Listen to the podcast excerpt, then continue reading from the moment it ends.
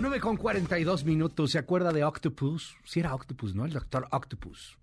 Que ya me dijeron aquí que fue, fue la primera, bueno, será la original de Spider-Man en el 2000, ¿no? Por ahí del 2000. Este, y, y da bueno, ya dejemos la ciencia ficción ahí de lado, pero estamos entrando a, esos niveles de avances tecnológicos. Se hizo un descubrimiento muy interesante y es que el Departamento de Energía de Estados Unidos anuncia este gran avance en la fusión nuclear. Digo, lo decimos así de esa manera para, para que podamos, pues más o menos entenderlo, porque aparte es sumamente complejo, pero ¿quién mejor que Arturo Barba para que nos explique, pues, de qué trata este gran avance científico. Querido Arturo, un honor tenerte en este espacio. Te mando un gran abrazo. Cuéntanos, ¿a poco sí es, es una cuestión tan revolucionaria? Estamos a punto de, de cambiar, es un parteaguas en, en la manera como generamos energía en la humanidad. Querido Arturo, buenos días.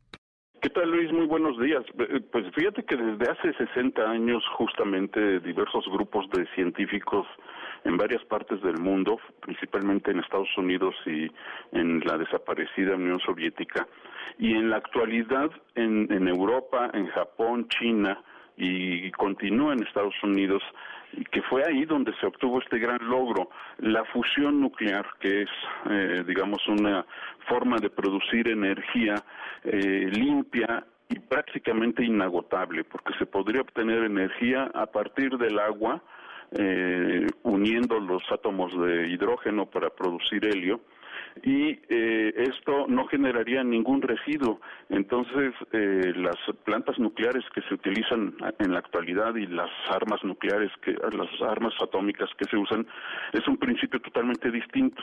Eh, la fusión nuclear es la unión de los núcleos eh, de átomos para formar otro otro núcleo de otro elemento.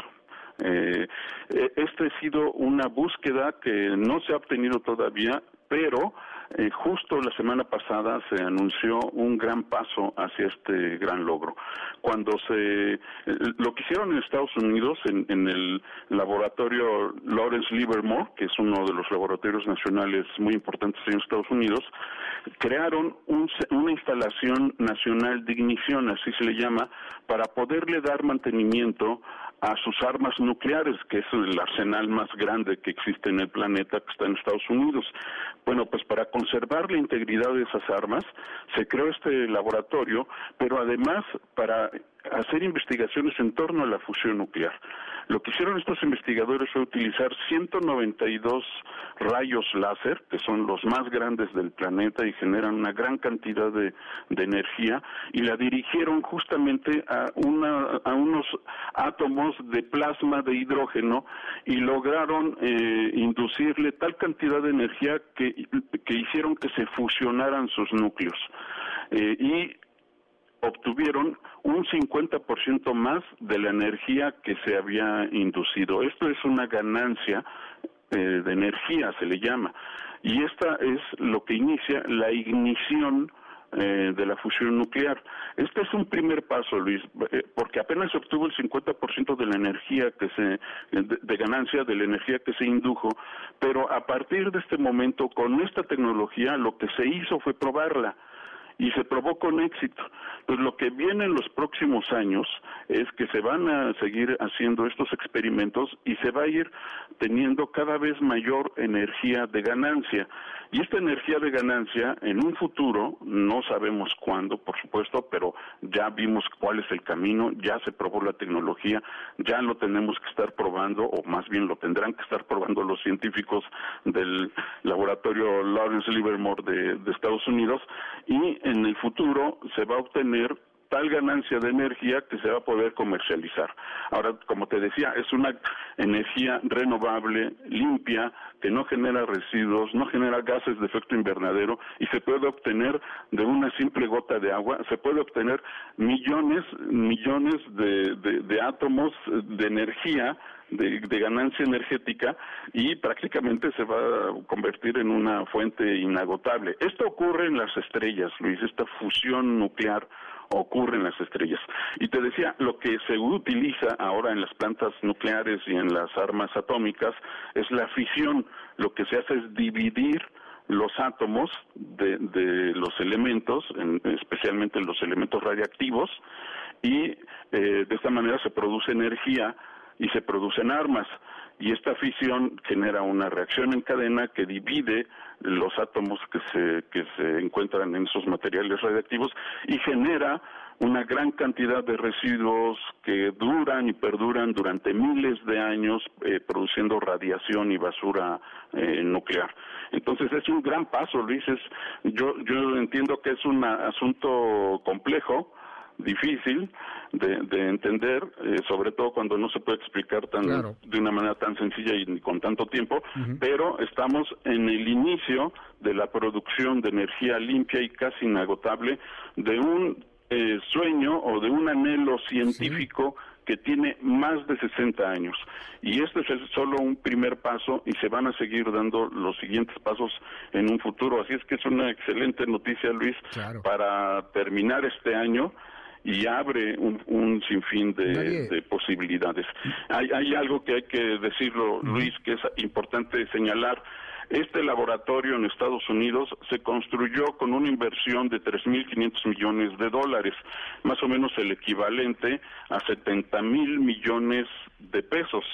Es decir, la mitad de lo que está costando dos bocas, dos bocas y una quinta parte de lo que costó la cancelación del aeropuerto de, Texcoco.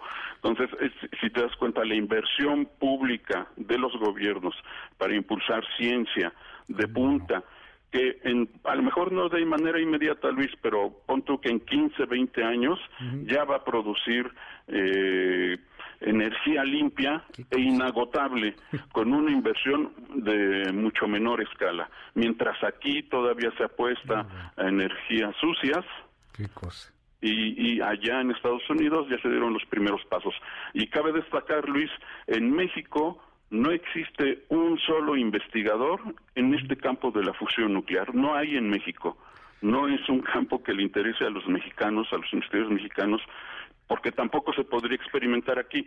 Son pocos los lugares en el tratado donde se están haciendo estas investigaciones. de, hecho, hay algunos que se van para allá, ¿no? Se van a Estados Unidos, a Europa, este, buenos cerebros, buenas mentes, pero pues al final de cuentas terminan por irse. O sea, aquí no hay oportunidades, tienes razón. El, el dato que me das del laboratorio, qué cosa, ¿eh? 3.500 millones de dólares. Pues, pues, sí, es la mitad menos de la mitad de lo que, de lo que sale en dos bocas, por ejemplo. ¿Qué, digo, para que veamos dónde podríamos estar poniendo el dinero, pero pues traemos esta cuestión del pasado, ni modo.